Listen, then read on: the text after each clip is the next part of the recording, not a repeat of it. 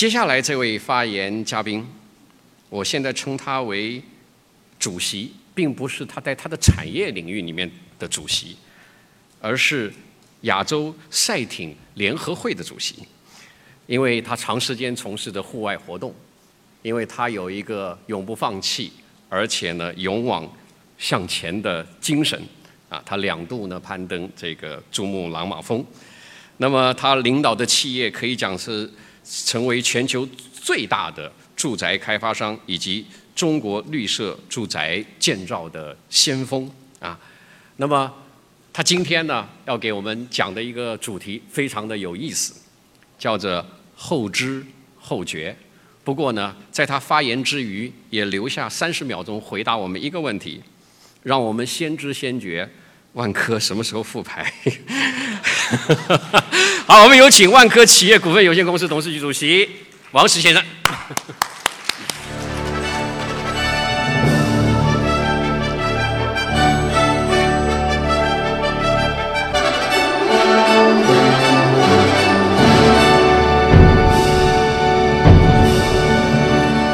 好，女士们、先生们，晚上好。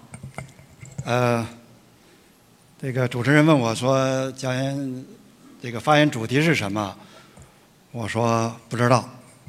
他说：“那你总得给我一个题目。”实际我想就呃呃，当然要要要说的是非常非常多，但是要讲什么呢？确实是有千言万语。那所以就说不知道，就是说，但实际你有了，有的什么呢？就根据上面几个发言，很想谈谈。呃，自己的感受，当然，首先的感受呢是是聚集在呃亚布力，那就这么多年呃过去了，还站在这里，呃，吃晚饭的时候，呃，就就提到了呃一瓶威士忌的故事，这大概是是第三第三届第四届吧，呃亚布力论坛的时候呢，呃。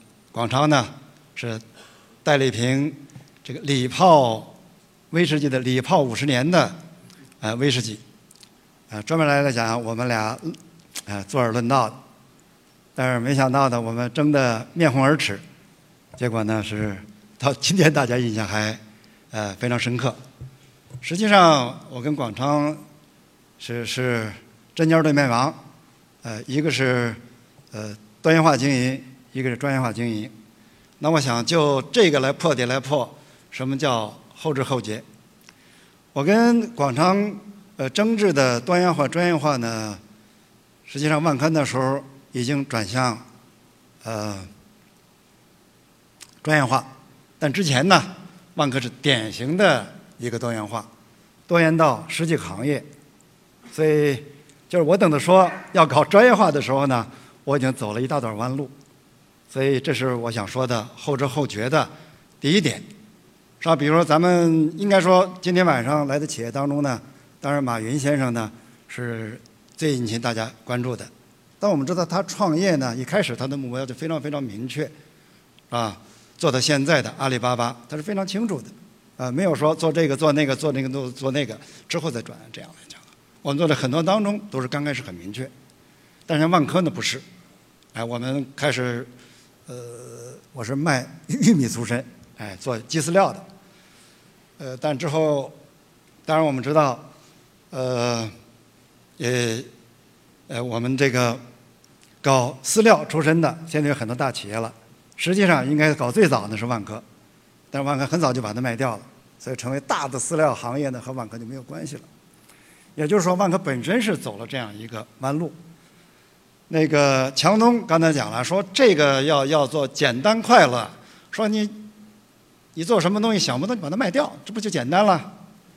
根据我的经验来讲，实际成立一个企业要比卖掉一个企业容易得多。哎，你真正的把它经营起来，你真的要关掉它，要卖掉它是非常非常难的，啊，那是烦恼多了。所以，真正的对企业的，你是要决定说。首先要决定你成立不成立它，因为要决定要卖它是非常非常痛苦的，这是我想说我的体会。那这是这个后知后觉的这一点。但是我想说，第二层含义呢，再发挥了一点呢，实际中国的改革开放，中国走到现在，它本身是不是按照现代社会、现代文化这个标准，我们是不是这个有优良传统的这个民族，也是后知后觉呢？我们一都在学习，我们都在模仿。所以后知后觉，我们不要把它当成一个贬义词，是把它当个中性的。啊，就是一个客观的描述的状态。那我这里很想呢，用用这个褒义的在说这个后知后觉。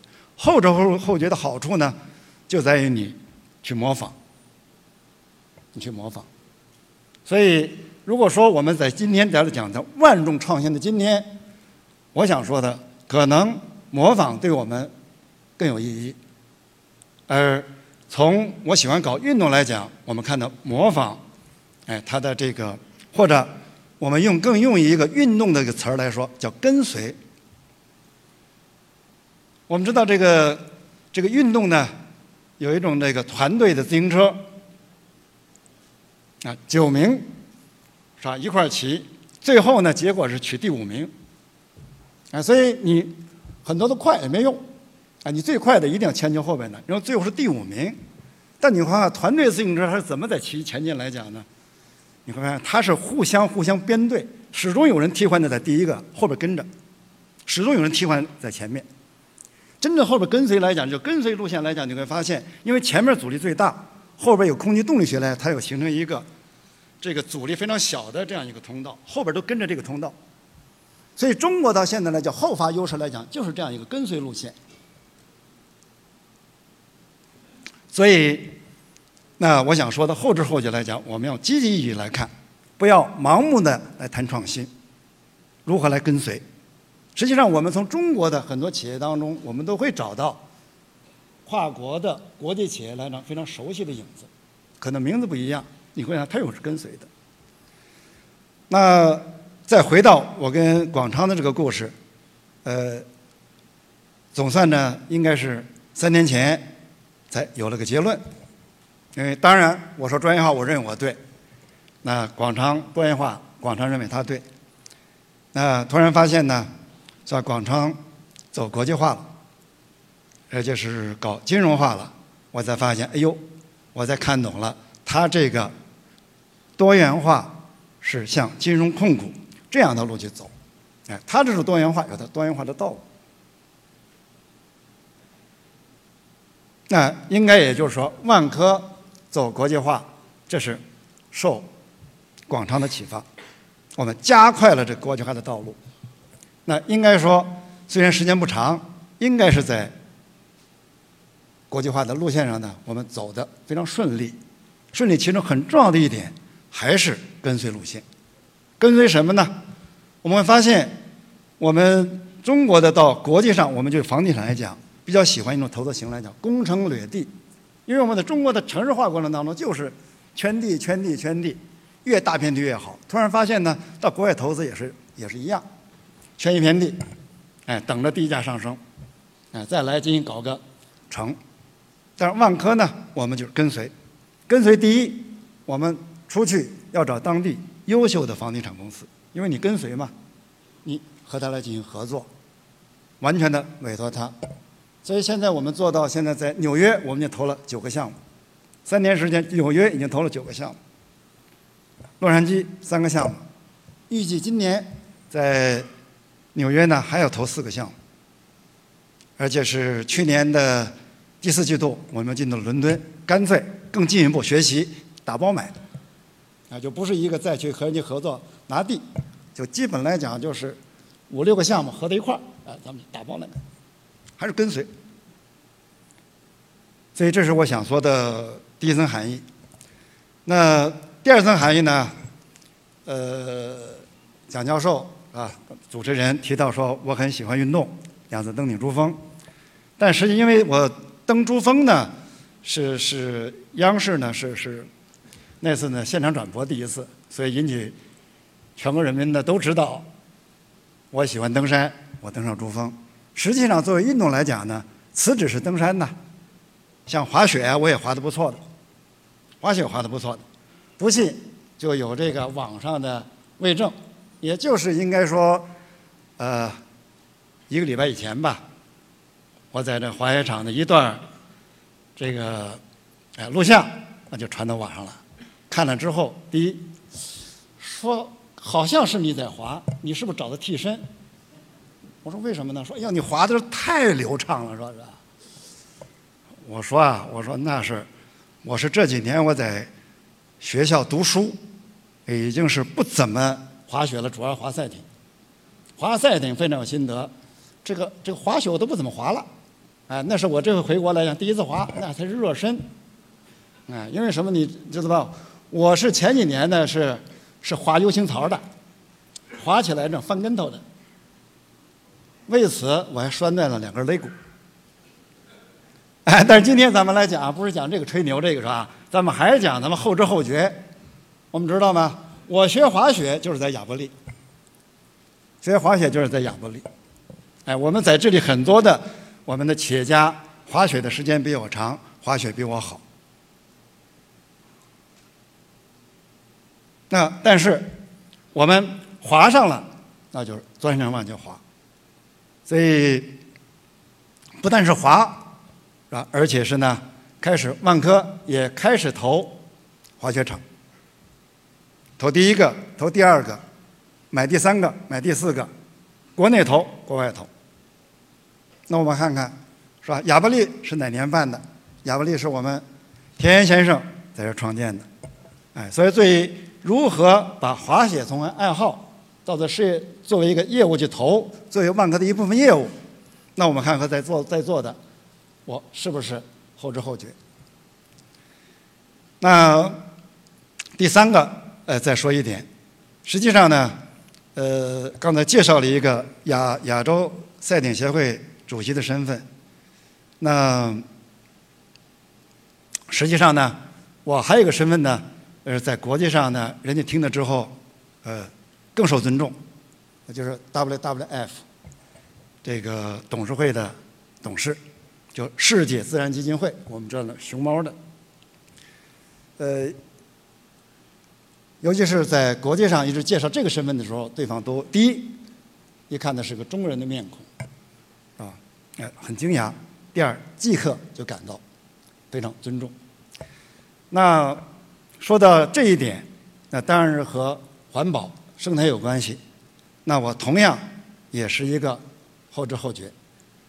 我们这次来的企业家当中呢，有一位我还有很多企业家都很尊重的一位北京企业家，叫刘晓光。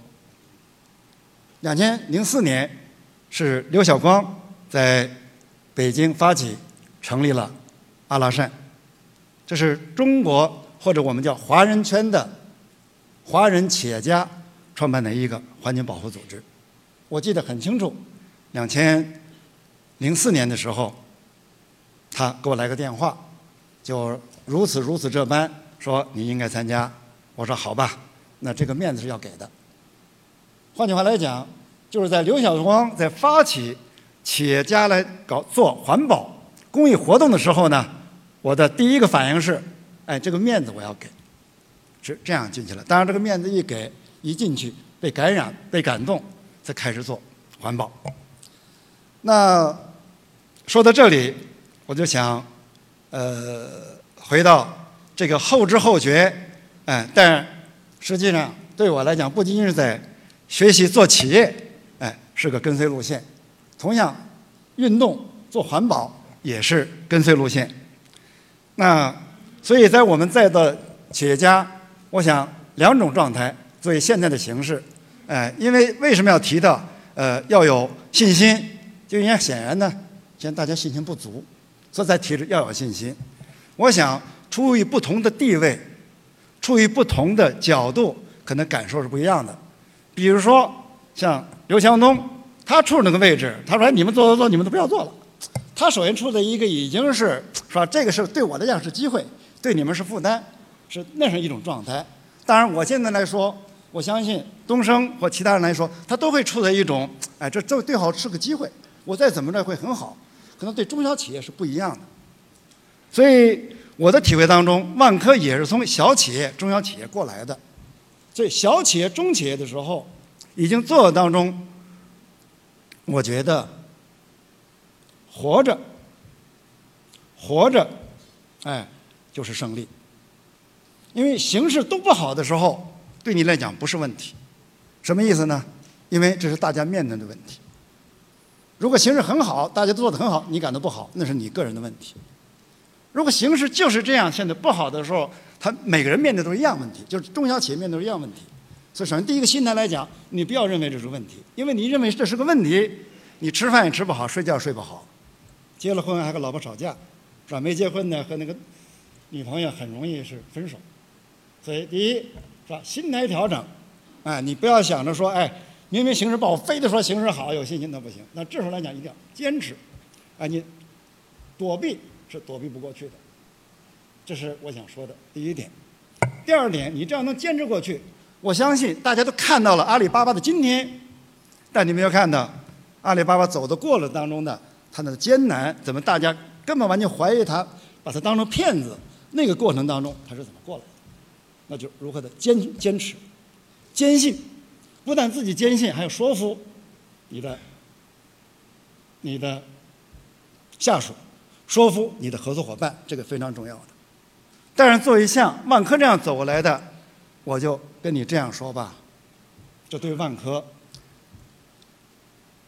市场非常好的时候，想不到万科的，因为市场非常好嘛，谁都做得好，大也做得好，小也做得好，反而呢，谁敢赌博，谁敢大了赌博，显得谁好，想不到万科的，就是这种形式来讲，就开始猜想万科。就对万科呢，真的是这个机会是太好了。为什么？这里我不妨再举一个例子。就我在飞机上呢，是正好巧巧和李东升，是吧？一块儿就聊天，就聊到去年的经历。东升就讲了，哎，讲的形势怎么怎么。我一听，我就非常非常感慨。我告诉他了，我说呀，我说房地产形势啊。说比你这个行业这形势太好了，什么意思呢？说这个竞争完完没完全没有细化到家电行业那样的一个程度，还是非常非常粗放。只不过是万科稍微讲究一点，所以毛巾稍微拧一点，那全是利润的。但是正是因为我们也经历了最困难的时候起伏，呃，刚才我们听到了这个奔驰的，呃。大中华区的董事长的发言当中，讲企业当然他们是更长的历史当中，企业它经历那样就是起伏这样过来的。万科三十年了也是这样起伏过来的。哎，我们如何在困难的时候，哎，你把握住，那你现在你企业做的一定规模来讲，对你就是机会。那我最后要说一点来讲呢，因为我是来自于深圳，深圳是走的最早。改革开放，大家会看到，深圳是一个特别的城市，在整个经济整个下调的整个经济放缓的时候，深圳是一枝独秀。我这里想说的什么呢？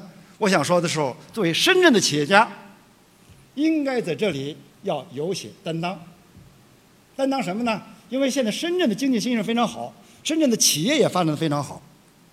深圳作为一个城市，深圳作为一个企业家群体，应该在中国的转型当中。起到一些带头作用，起起这个积极的作用。如果说在城市往前发展，企业往前发展，我是后觉后后知后觉。如果说在做环保方面，我是后知后觉的话，应该今天深圳再往前走的时候，深圳的企业如果始终处在后知后觉的这个状态当中，那是不恰当的。我们应该走到前面。走在前面两个因素，第一个，我们讲到了，我们就是跟随路线，但中国这个市场，我们现在已经跟随，突然发现没有目标可跟随了，没有目标可跟随了，啊，也就是万科现在这个规模，原来是美国有两家五百强的房地产上市公司，现在万科的规模，美国的房地产公司第一、第二、第三加起来，也就是万科的一半。突然发现我们失去目标了，这时候你才发现，你想不创新，你每次走路都是在创新，只不过是是臭狗屎的创新啊，还是非常有创意的创新。所以在这里，就是深圳应该是走在前面，所以我们应该承担这个责任。在这里呢，我也回应一下小佳呢对香港的那个地位的发言。我是深圳就是依托香港成长起来的，实际上香港到现在还有深圳非常值得学习的。我就仅仅讲一点。那从小光做的环保，这个阿拉善，那我们发展到现在，已经刚开始动员的发起的不足八十位企业家，号称一百位，好听啊！实际我我们那时候没有八十位。那到现在五百位，深圳那边成立了一个深圳分会，那叫做红树林基金。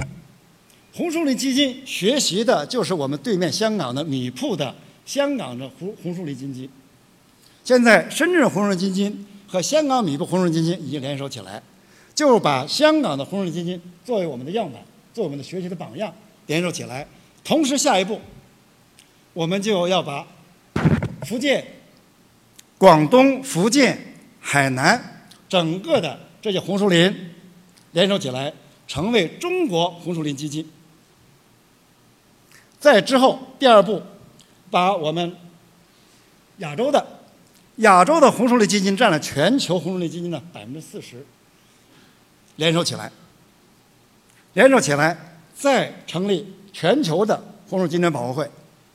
我们如果说过去我们都在跟随着别人来发展的话，我们已经到了今天，我们也要有创新，我要在全球保护湿地的这样一个。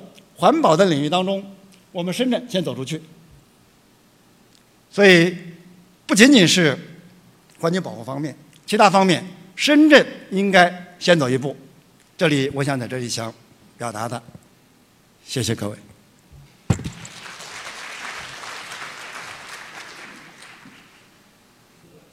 好，谢谢王石先生。如果把他所有的。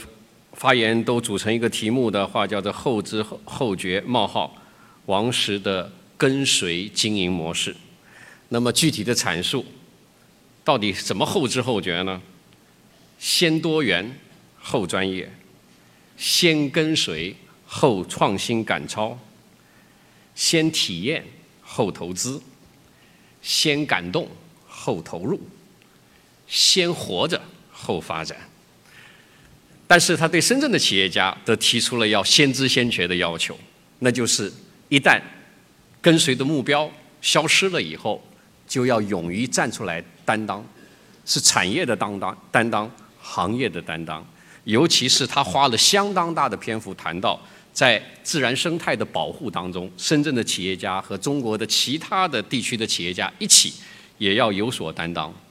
尽管王石先生没有回答我希望他用三十秒回答的问题，后来我发现他不用回答了，因为他花大量的篇幅谈的是自然、环保和运动，因此他对企业重组的未来已经了然于心了。我们掌声再给王石。